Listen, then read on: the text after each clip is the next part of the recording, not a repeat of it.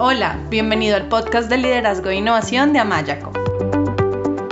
Creemos en la capacidad de las personas para mejorar su entorno y las ayudamos a lograrlo. Por eso, hemos creado un podcast diseñado para brindarte herramientas que te ayuden a crecer, desarrollar tu talento y a lograr los resultados que buscas en tu vida y tu trabajo. Aprovecha los momentos en que haces ejercicio, cocinas o que estás movilizándote de un lugar a otro para escucharnos desde tu teléfono y aprender cosas nuevas que te enriquezcan. Nos encanta que nos acompañes hoy.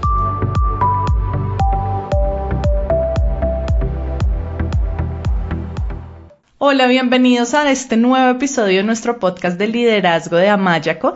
Yo soy Melanie Amaya, coach ejecutiva, y en el episodio de hoy vamos a hablar sobre estrategias para reinventar tu vida profesional. Y para esto tenemos un invitado muy especial. Su nombre es Alejandro Melamed. Él es conferencista reconocido internacionalmente, es orador en charlas TEDx, es consultor disruptivo y experto en futuro del trabajo, em, experto también en el lado humano de transformación digital y liderazgo con propósito. Alejandro cuenta con más de 25 años de experiencia en posiciones ejecutivas en compañías líderes multinacionales y es autor de seis libros, entre ellos Diseña tu cambio, El futuro del trabajo y el trabajo del futuro, Empresas humanas, entre otros libros de los que vamos a hablar más adelante y ha trabajado como docente en diversas universidades como la Universidad de Buenos Aires, de San Andrés y de Salamanca en España. Además es doctor en Ciencias Económicas de la Universidad de Buenos Aires y, cuenta con otras formaciones adicionales de Singularity University, Michigan University, Universidad Hebrea de Jerusalén y del MIT Lab, entre otras. Alejandro, un gusto tenerte hoy con nosotros. Bienvenido a nuestro programa.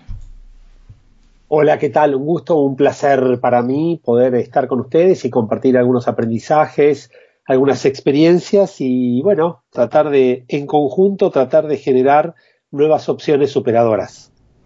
Ay, genial, Alejandro. Bueno, pues muchas gracias. Nos alegra mucho que estés hoy con nosotros y qué tal si inicias contándonos un poco sobre ti y también sobre ese interés en trabajar en el liderazgo con propósito. Bueno, tal vez esto tiene que ver con una búsqueda permanente de modelos diferentes que he abordado a lo largo de mi vida. Yo tengo eh, mi vida profesional la puedo dividir como en dos espacios, uno desde la consultoría, otro desde el lado, desde el otro lado del mostrador de, la ejecución como ejecutivo en diferentes organizaciones multinacionales. De hecho, la más significativa yo trabajé 17 años en Coca-Cola, donde fui eh, vicepresidente de Recursos Humanos para Latinoamérica Sur, tenía una responsabilidad muy grande por, por muchos países y por mucha gente.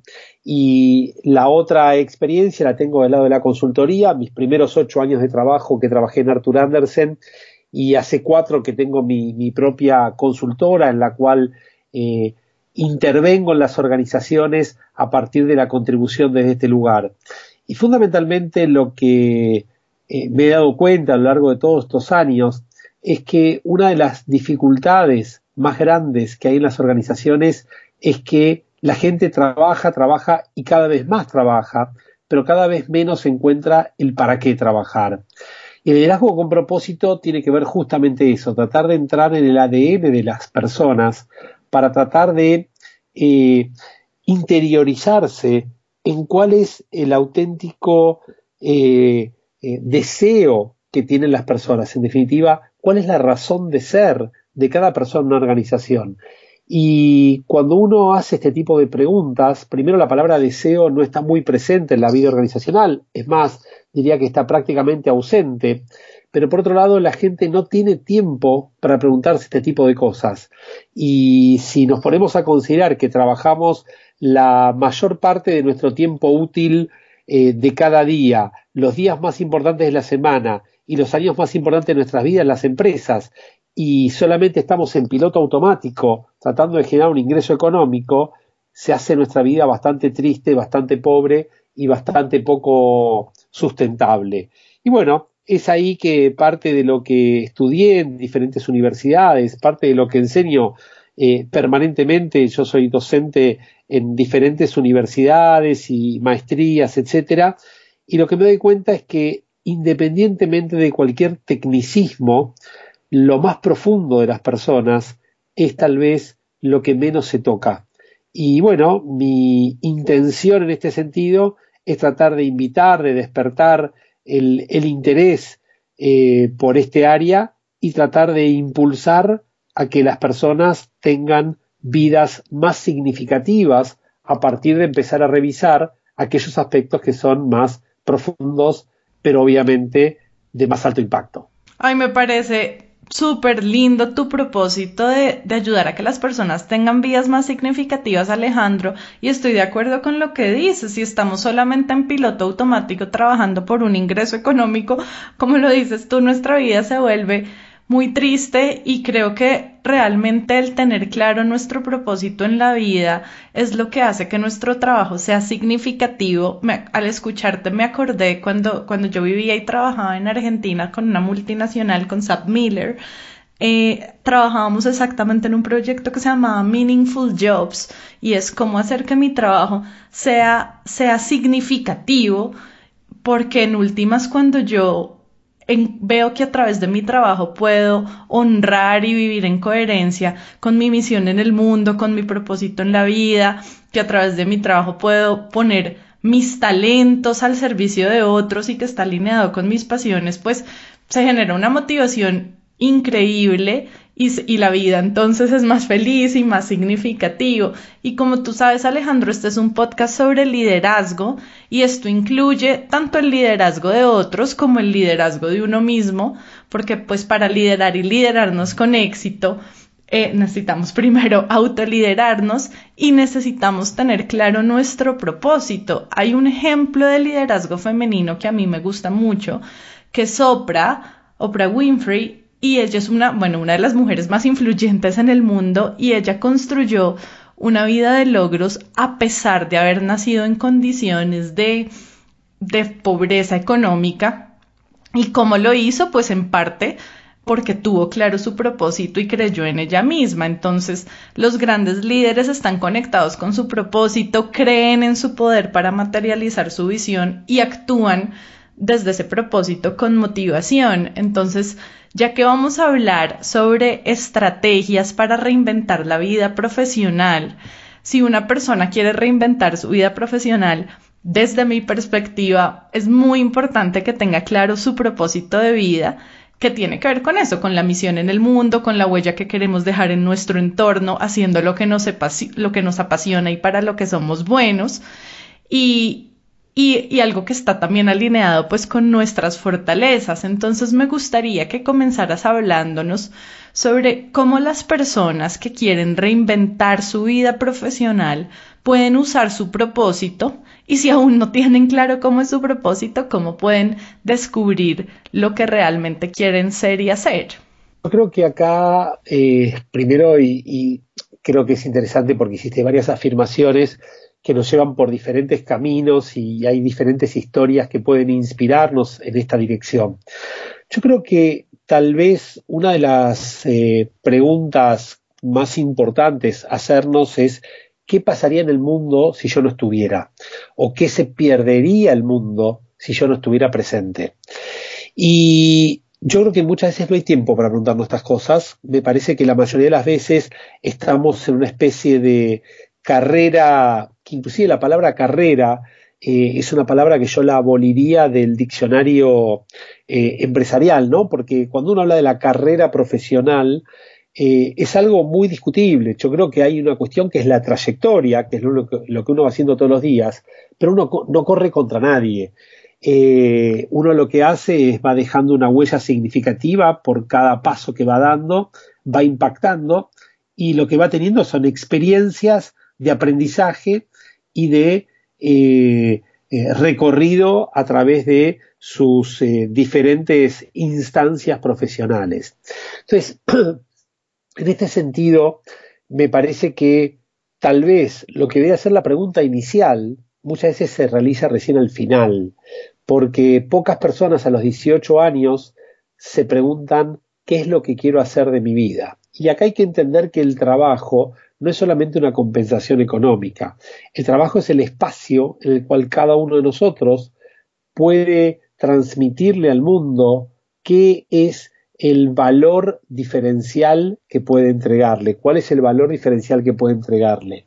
Y ahí creo que está como la génesis de lo que nosotros estamos hablando, ¿no? Tratar de entender cómo a partir del trabajo nosotros nos conectamos con la sociedad y por eso este, tenemos algún tipo de reconocimiento o no, pero no es que lo hacemos por reconocimiento, lo hacemos fundamentalmente por la posibilidad de contribución a tener un mundo mejor.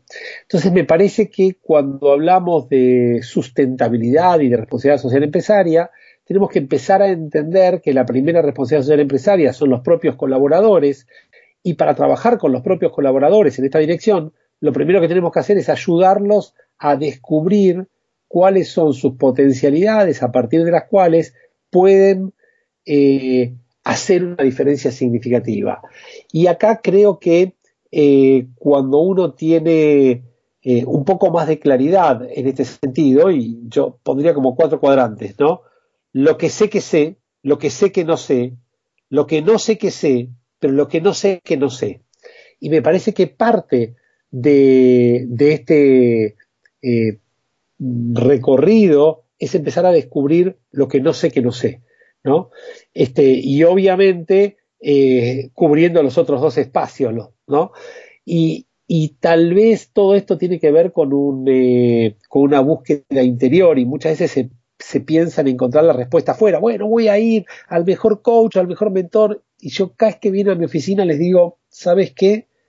Mi único rol va a ser ayudarte a que vos encuentres tus propias respuestas, porque si vamos a buscar las respuestas en el afuera, también las responsabilidades, si algo no sale, van a estar afuera. Y yo creo que es mucho más conducente pensarlo desde adentro a partir de estímulos externos.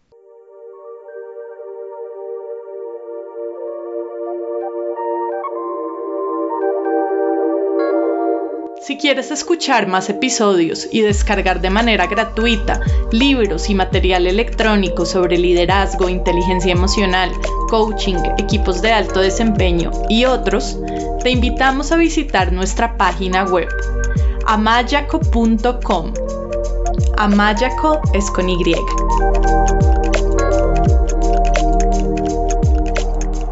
Ay Alejandro, me encantan muchas, muchas cosas de las que hablas, de tus reflexiones. Y algo con lo que me conecto mucho que dijiste es cómo esta responsabilidad empresarial del líder empieza con sus colaboradores, empieza con su entorno inmediato y con esas personas que impacta directamente. Y qué importante es entonces cómo yo cuestionarme en mi liderazgo, cómo entonces yo impacto positivamente y ayudo a construir un mundo mejor desde la manera en que me relaciono con, con, mi entorno inmediato, que incluye mis colaboradores, y me parece muy valioso que hables del hacerme consciente de eso que no sé, porque la verdad es que muchas veces eh, las personas no son conscientes de cómo a través de sus acciones, de su comunicación, de su manera de relacionarse, mm, impactan positivo o negativamente a las personas, a su entorno, a sus organizaciones, los resultados que obtienen. Y muchas veces van como en piloto automático, dominadas por, por sus creencias, por sus miedos, por sus preocupaciones, sin darse cuenta cómo esto está afectando y llevándolos a actuar y a decidir de cierta manera y a no ser efectivos en su liderazgo y a no ser a no, a no impactar positivamente a otros y sus metas y entonces construir ese, ese mundo mejor. Así que me, me, me encanta tu reflexión y desde mi experiencia, Alejandro, tanto, tanto mi experiencia propia como líder y emprendedora y empresaria, pero también desde mi experiencia como coach, acompañando a profesionales a desarrollar su liderazgo, estoy súper de acuerdo con lo que dices de que es importante invitar a las personas a que ellas encuentren las respuestas en su interior y creo que el rol de un líder y de un líder coach precisamente es eso, es el empoderar a su equipo, ayudarlos a conectarse con su potencial para que ellos mismos se conecten con esa recursividad y también diseñen estrategias y encuentren respuestas y se hagan, se hagan responsables. Y creo que para que esto pase, tanto para ser efectivos liderando a otros como liderándonos a nosotros mismos, algo que es fundamental es la confianza en uno mismo, confiar en las fortalezas propias, así como confiar en las fortalezas de los colaboradores del equipo y confiar en la vida, en el universo, en Dios, como cada uno lo quiera llamar, porque esa confianza creo que también es algo que nos va a ayudar a reinventar nuestra vida profesional, a creer que es posible, a creer que me va bien, a creer que tengo las capacidades para hacerlo porque pues reinventar la vida profesional requiere salir de la zona segura o de la zona conocida hacia una zona de aprendizaje y eso implica abrazar la incertidumbre, tomar riesgos y eso es posible cuando cultivamos la confianza en nosotros mismos, cuando cultivamos una mentalidad de confianza que nos empodere y que nos dé la valentía para hacer esos cambios. Entonces me gustaría que, nos cuentes cómo podemos utilizar la confianza precisamente para vencer ese temor al cambio y asumir riesgos. Bien, bueno, yo creo que la confianza y es unos temas que he estudiado últimamente con mayor profundidad, tiene que ver con dos o tres este, planos bien diferentes, ¿no? La confianza viene por un lado de la fortaleza eh, conceptual, de la fortaleza eh, de, de, las ideas, de la fortaleza del conocimiento, pero por otro lado también de la fortaleza en los vínculos, de la generación de vínculos de valor. Y me parece que eh, uno de los grandes desafíos que tenemos es empezar a trabajar en este segundo plano, tanto como en el primero. Yo creo que eh, uno de los eh, de, las características de las organizaciones actuales es trabajar demasiado desde lo racional y poco desde lo emocional. Y la realidad es que somos seres emocionales que a veces utilizan la razón cuando en realidad se supone que somos racionales que a veces utilizamos la emoción, pero la mayoría de nuestras decisiones las tomamos con el corazón y no con la cabeza. Entonces, eh, a partir de esto, tenemos que entender que nuestra vida profesional es una sumatoria de micro decisiones que vamos tomando a cada momento. Y tal vez la, la principal manera o la, forma más simple de definir esto es que cada uno es el gerente general de su propio escritorio. Y, y, a partir de ahí empezar a entender en qué cosas queremos focalizarnos y tratar también de comprender que nuestra vida es una sumatoria de experiencias donde lo que vamos haciendo es este, ir capitalizando aquellas cosas que eh, nos van sucediendo. Entonces, me parece que ahí hay algunos eh, prejuicios que deberíamos empezar eh, a, entender, porque cuando uno piensa cuál es el secreto de, del éxito de algunas personas, ¿sí? bueno, el secreto tiene que ver con tomar las decisiones apropiadas. Entonces uno dice, bueno, ¿y cómo tomo estas decisiones apropiadas? Y a partir de la experiencia. Y uno dice, ¿cómo gano experiencia? A partir de decisiones equivocadas.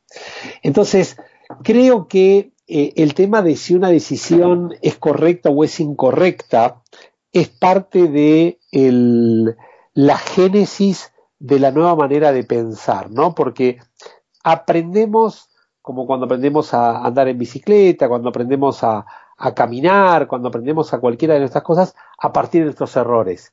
Si capitalizamos los errores, tenemos experiencia. Si tenemos experiencia, tenemos la capacidad de tomar mejores decisiones para ser más exitosos. Con lo cual, como dice este, la, compañía más importante de innovación a nivel mundial que se llama IDEO, ellos lo que dicen es equivócate, equivócate, pero equivócate rápido para ser exitoso más rápidamente. Y ahí, tal vez en todo esto que estoy diciendo, eh, lo que deberíamos revisitar es qué significa éxito hoy en nuestra vida, ¿no? Y, yo creo que ese tal vez es el, puntapié inicial para empezar a romper el piloto automático que decíamos antes. Piloto automático que nos lleva a pensar que éxito tiene que ver con lo económico, que éxito tiene que ver con el reconocimiento social, que éxito tiene que ver con el crecer a los principales niveles de las organizaciones. Y la realidad es que cuando uno empieza a medir esto con la correlación que tiene con la felicidad, no tiene nada que ver, ¿no? Y a veces hay personas que en las sesiones individuales me dicen, ¿sabes qué? Preferiría estar tres niveles más abajo y poder disfrutar un poco más con mi familia, tener un fin de semana libre, etcétera. Yo creo que todo esto lo que nos lleva a pensar es que no hay ni bueno ni malo, no hay ni éxito ni no éxito, sino que todo esto está dentro de uno y es en esa búsqueda donde podemos empezar a fijar cuáles son los eh, eh, límites que queremos establecer, cuáles son los, eh, los supuestos sobre los cuales nos vamos a apoyar y en definitiva creo lo más importante, cuáles son los valores en los cuales nos vamos a sustentar para poder tener una vida, al menos, no, no diría feliz porque son momentos, ¿no? Pero una vida que tenga mayor cantidad de momentos de felicidad que de infelicidad. Ay Alejandro, me encantan tus reflexiones, tantas cosas de las que has dicho. Quiero retomar, quiero retomar algunas y es, bueno, empiezo por lo último me gusta mucho esa invitación a, reflexionar sobre qué significa el éxito. Eh, y creo que algo que, que, puede ser valioso para hacer esa reflexión es tener en cuenta cuáles son mis valores, no mis valores tanto desde un lugar ético y moral, sino desde aquello que yo valoro y que cuando está presente en mi vida me permite sentirme feliz y posiblemente esos valores son diferentes para cada persona y entonces esa definición de éxito también cambia en cada individuo de acuerdo a sus valores. Entonces me gusta mucho ese, ese, esa invitación a reflexionar sobre qué significa el éxito para cada uno. Y también me gusta mucho que hables sobre los errores desde, desde esa perspectiva de ver los errores como posibilidades de aprendizaje que me, que me permiten tener más experiencia y por lo tanto me llevan a, al éxito de lo que yo busco que sea el éxito y eso me hace pensar en la resiliencia, en la resiliencia digamos, desde la perspectiva de cómo utilizo los errores y las caídas como una oportunidad para sacar lo mejor de mí mismo y para aprender y crecer y acercarme a, a mis metas y, ser la persona en la que quiero convertirme. De hecho, hace, hace unos meses te cuento, Alejandro, y te cuento a ti y a nuestros oyentes, en mi canal de YouTube hice precisamente un video sobre la resiliencia porque creo que cualquier persona que esté buscando liderarse a sí misma y liderar a otros necesita ser resiliente ante los errores, ante las dificultades y ante el estrés. Y creo que si se trata de reinventar la vida profesional, es importante para ser resiliente el desarrollar la inteligencia emocional y mantener una higiene emocional que me permita manejar la ansiedad que pueden generar los cambios. Entonces me gustaría saber desde tu perspectiva qué estrategias recomiendas para manejar el estrés o la ansiedad que puede generar el proceso de cambio o de reinventar la vida profesional. Creo que hay una palabra que debería empezar a hablarse mucho más y es la palabra plenitud. La palabra plenitud es cuando uno disfruta y uno siente que da todo lo que tiene adentro y eso eh, le, le genera una energía positiva como para dar mucho más aún. A ver, yo creo que el estrés eh, se da cuando uno tiene frustración, cuando uno siente que lo que hace no tiene sentido. Y, a ver, conceptualmente, ¿el estrés qué es? El estrés es la reacción que tiene nuestro cuerpo ante una situación de cambio que viene de afuera. No podemos vivir sin estrés. Eh, y, de hecho podemos definir el estrés como las cuerdas de un violín. Si están demasiado tirantes no sirven, si están demasiado flojas tampoco sirven, tienen que estar con la, tienen que estar con la tiranteza adecuada como para que emerjan los mejores sonidos.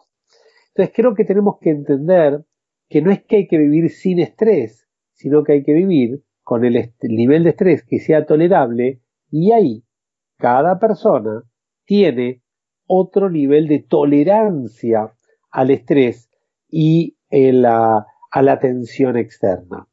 Los cambios eh, no solo que van a seguir, sino que se van a potenciar. Eh, y esto es como una escalera mecánica que desciende a la cual nosotros estamos ascendiendo. Si ascendemos a la misma velocidad, a lo sumo, estaremos en el mismo lugar. Si ascendemos a una velocidad menor de la que desciende la escalera, en cualquier momento esta escalera nos va a devorar. En muchos casos, presencio como profesionales en algún momento denominados, entre comillas, exitosas, exitosos, rápidamente quedan obsoletos por no haberse acostumbrado a tener la gimnasia de tener que subir la escalera que está descendiendo. Es decir, lo que te trajo hasta acá no necesariamente te va a llevar al nivel siguiente. Punto número uno. Ahora, punto número dos, lo que tenemos que entender es que la palabra del juego hoy es la palabra agilidad. La agilidad, que es esa gimnasia eh, mental que tenemos como para poder responder con la velocidad apropiada y la velocidad es la nueva moneda de los negocios. Entonces, esa velocidad que tenemos que tener para responder a los cambios que se van generando es lo que nos permite a nosotros estar dinámicos, atentos, curiosos y, y permeables a las oportunidades que se presentan. Ahora, conectando todo lo que dijimos, el cambio es la adaptación a las situaciones que se van generando. La transformación es el cambio por sentido. No es cambiar solamente porque cambia lo de afuera, sino es transformarme porque tengo un propósito que me impulsa a llegar a un lugar diferente. Ay, Alejandro, no, de verdad es que me encantan todas tus reflexiones y quisiera como profundizar en tantas cosas. Y cuando, te, cuando comenzaba a escucharte, lo que decías me hacía pensar en algunos conceptos como los conceptos de la atención creativa, como, como yo, como cuando, digamos, mis metas son demasiado altas, podríamos decir, irrealistas, no que sí, irrealistas, entonces puede que, que, el nivel de estrés sea tan alto que, que me reviente, pero si son significativas y desafiantes, pero en un nivel realista, entonces esa tensión lo que hace es darme impulso para, para alcanzarlas. Y como cuando la tensión o cuando las metas son, no son desafiantes, entonces no se genera ese impulso para, para moverse hacia adelante y pensaba eso, pensaba en eso cuando te escuchaba y pensaba también como en la diferencia entre el llamado estrés o eustrés, cuando el, cuando el estrés se vuelve algo que puede ser crónico, que puede ser dañino, que me puede llevar al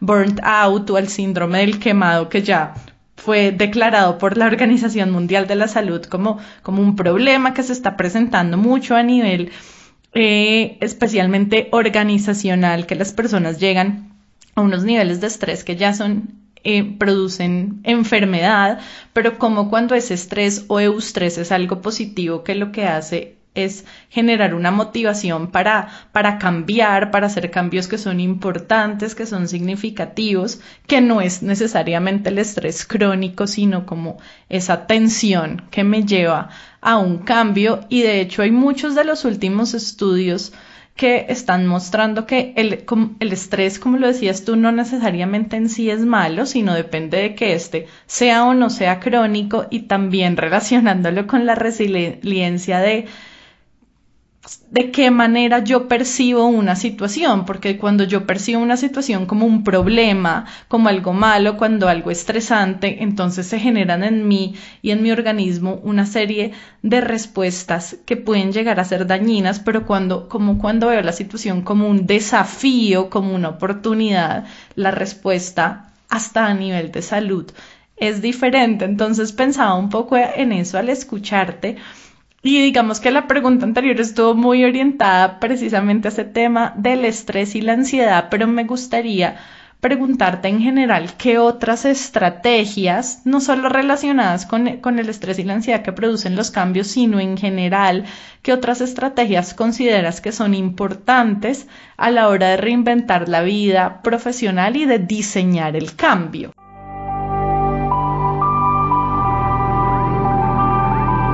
Si deseas mejorar tu liderazgo, te invitamos a que visites amayaco.com y te unas a nuestro curso gratuito de desarrollo del liderazgo. Bueno, primero y respecto a lo que decías, creo que hay que conceptualizar, digamos, la diferencia entre lo que pasa y lo que nos pasa con lo que pasa. Eh, y ahí creo que hay que entender que lo que pasa es solamente un 10% del total de la situación. Lo que hacemos con lo que nos pasa es el 90% y es la reacción que tenemos ante aquello que pasa. Punto número uno. Parece un trabalenguas, pero es tal vez una de las claves, ¿no? Eh, ¿Qué actitud adoptamos ante cada situación?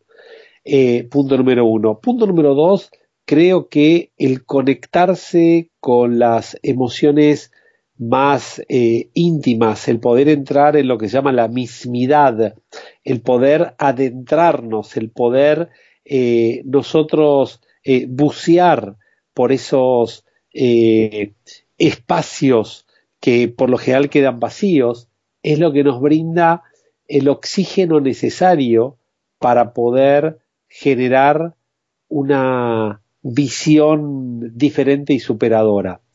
El tercer tema en esta dirección, creo que es eh, muy importante, es el empezar a leer cuáles son los cambios en el contexto. Mucha gente piensa que eh, lo que estudió en algún momento de su vida le va a salir para toda la vida y el trabajo que tiene va a ser el trabajo de toda la vida. Eso es no visualizar que la escalera está descendiendo y nosotros estamos en el mismo lugar y en cualquier momento nos va a agarrar. Eh, el otro aspecto creo que es eh, muy importante es empezar a, eh, a leer la infinidad de oportunidades que se nos empiezan a presentar. Y creo que acá eh, una prueba muy simple que se le puede ofrecer a cualquier persona es que, que, está en relación de dependencia, que trabaja en alguna organización, es hacerle la pregunta es, ¿qué sucedería si el día de mañana viene su jefe y le dice que está desvinculado de la empresa. No, a mí no me va a pasar, esto es de otros. Bueno, pero pensá qué sucedería. Y ahí nos lleva a otro tema, que es cómo diseñamos lo que se denomina nuestra propia marca personal. Y mucha gente lo que tiene es la adopción del apellido de casado o de casada, la, el apellido o el nombre de la empresa en la cual trabajan. Entonces, cuando uno es Juan de X, Y o Z compañía, María de eh, A, B o C compañía, el problema que tiene es que en el momento que tiene que irse de esa compañía, pierde dos cosas, pierde el trabajo, pero además pierde su identidad. Entonces, eh, para iniciar cualquier proceso de cambio, lo primero que tenemos que hacer es perderle el miedo al cambio, luego tratar de conectarnos con el deseo y a partir de ahí ir navegando el camino con esa tensión creativa que mencionabas, pero fundamentalmente con la convicción de que estamos haciendo el plan estratégico más importante que hay, que es nuestro propio plan estratégico. Ay, me parece genial todas esas claves que nos estás compartiendo, Alejandro. Muchas gracias. Y cuando te escucho, yo escucho como dos, dos temas transversales en esas claves y uno es la autoconciencia, el ser consciente de, de quién soy, de qué quiero, de qué es importante para mí, de qué me pasa con lo que me pasa, como tú lo dices. Y el otro también es el, el, estar dispuesto a cambiar, a aprender, a reinventarme, a crecer, a no, me, a no quedarme siempre en lo mismo y eso me hace pensar en, en algo que es muy importante cuando quiero liderar a otros y de liderarme a mí mismo y es el empoderamiento.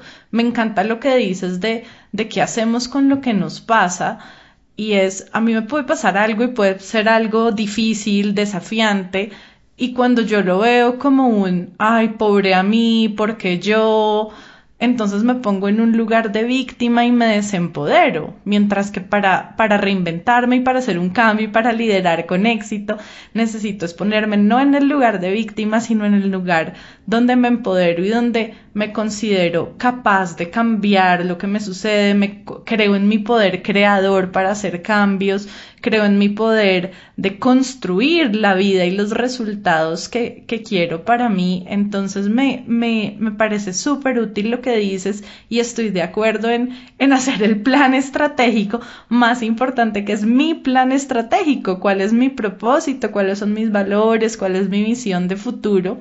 Entonces, gracias por, por esas claves que nos das y supongo que en tu libro Diseña tu cambio nuestros oyentes pueden aprender más estrategias. Entonces, teniendo en cuenta que nos escuchan personas de muchos países, me gustaría que nos cuentes cómo podemos conseguir tu libro Diseña tu cambio o tus otros libros, El futuro del trabajo y El trabajo del futuro, Empresas humanas y, en general todos tus otros libros. Bien, bueno, muchísimas gracias. Eh, Primero, y algo que es importante, este último libro lo escribí con mi colega y amigo Fabián Jalife y, también es parte de lo que es el nuevo mundo, ¿no? El poder recorrer los caminos junto con, otras personas que tienen competencias complementarias eh, y la verdad que ha sido un verdadero y auténtico placer. Eh, cualquiera de los libros accediendo a mi página www poner alejandromelamed.com o humanizeconsulting.com eh, pueden ubicarlo, si no, si me googlean Alejandro Melamed, inmediatamente entran en mi página y ahí acceden a los links de, las, de, la, de los libros y ahí van a encontrar tanto artículos, videos, eh, conferencias, absolutamente todo el material. Yo creo muchísimo en lo que es eh, la ley de la abundancia y que todos tenemos que estar predispuestos a, brindar lo mejor de nosotros y, una vez que tenemos una idea, la idea no es nuestra, sino que la idea es eh, parte de la acumulación de experiencias que hemos tenido y, una vez que la idea la compartimos con alguien, la idea ya es pública. Con lo cual, bienvenido eso y, por eso toda la posibilidad de que accedan a cualquiera de, las de las conferencias, de los artículos y los libros tienen todos los links y obviamente también por Amazon están disponibles, eh, así que hay múltiples formatos para acceder a los mismos, un gusto, un placer eh, que puedan realmente poder ingresar en los links y poder eh, explorar de ellos porque mm, te soy honesto, yo me considero un afortunado por haber tenido la posibilidad de, de, estar en, en, presencia de experiencias tan significativas a lo largo de mi vida. Yo me he formado en la Universidad Pública Argentina, tanto en la en, el estudio de grado, que soy contador público, como en mi doctorado, que soy doctor en ciencias económicas, eh, todo en la Universidad de Buenos Aires, y creo que la manera de retribuir eso que hemos recibido eh, de forma pública y gratuita eh, de manos del Estado es poder compartir parte de este privilegio que tengo de estar trabajando con las organizaciones de, de mayor impacto en toda Latinoamérica y, bueno, creo que es parte de nuestra responsabilidad y obligación poder acercar a mucha gente que aún no tiene esa posibilidad, pero espero que prontamente la tenga, todas estas experiencias de aprendizaje que uno ha vivido. Ay, me encanta Alejandro, sí, estoy de acuerdo. Yo también me siento como una persona muy, muy afortunada, muy bendecida y creo que que es importante que así como recibimos también damos y compartir y, y, me encanta haber tenido este espacio contigo precisamente para, para eso, para compartir y antes de despedirnos quisiera invitarte a dar como una última sugerencia o mensaje que quieras hacerle llegar a las personas que quieren reinventar su vida profesional. Bien, yo creo que ahí el punto eh, central eh, como punto de vista para mí, ¿no? Si querés reinventar tu vida profesional, depende de vos. No solamente, es verdad, pero en gran parte sí depende de vos. Y si depende de vos, es momento que te pongas firme en esta dirección, que ese deseo visualices cómo lo vas a tangibilizar en un plan concreto.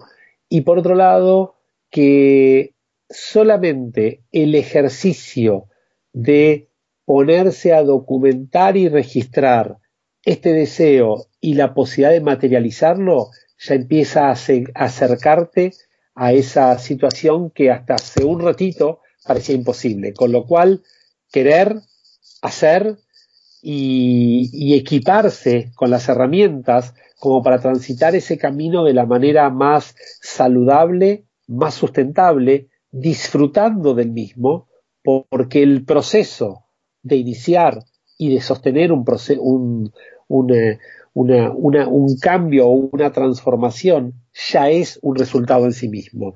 No es que vamos solamente al final del camino, el camino mismo es gran parte de ese resultado que estás buscando. Así que eh, bienvenido a ese camino, disfrutarlo, aprovecharlo, capitalizarlo, registrar las emociones. Eh, podemos enojarnos, podemos este, tener momentos de frustración. Todo eso es parte del proceso de aprendizaje, con lo cual la única palabra que no debería estar presente es la parálisis por no, hacerlo. ¿Podemos tener miedos? Por supuesto. Ahora, si este miedo se transforma en parálisis, ya no sirve. Entonces, el miedo, convivamos, tratemos de ponerle palabras y tratemos de eh, transformar en energía creativa toda esa, esa potencia que tenemos. Ay, me encantó Alejandro, estoy sonriendo, no me puedes ver, pero estoy sonriendo al, escuchar tu mensaje, me encantó no solo este mensaje final, sino todo lo que compartimos, de verdad.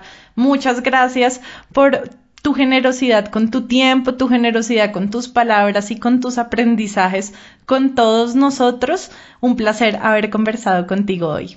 Bueno, un gusto, un saludo a toda la, audiencia y los seguidores de tu podcast y bueno, con mucho gusto, seguramente en algún lugar de Latinoamérica nos estaremos encontrando porque, bueno, creo que eh, la vida nos brinda innumerables oportunidades de conectarnos, ya sea presencial o virtualmente. Así que bienvenidos a este primer encuentro que tuvimos y no tengo dudas que serán muchos más a lo largo de los próximos años.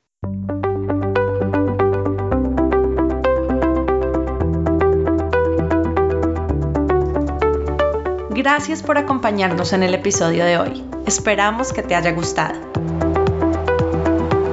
Si quieres que más personas se beneficien con este podcast, te agradecemos que lo compartas con otros y que dejes una reseña de 1 a 5 estrellas en la plataforma desde la cual lo estás escuchando.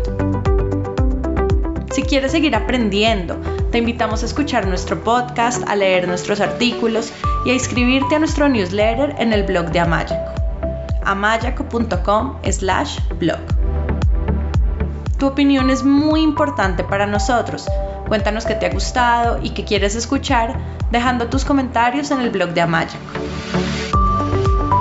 Y si tienes preguntas o quieres hablar con nosotros, escríbenos a hola.mayaco.com o vía Twitter arroba co-al piso amaya. Esperamos escuches nuestros próximos episodios. Chao y hasta la próxima.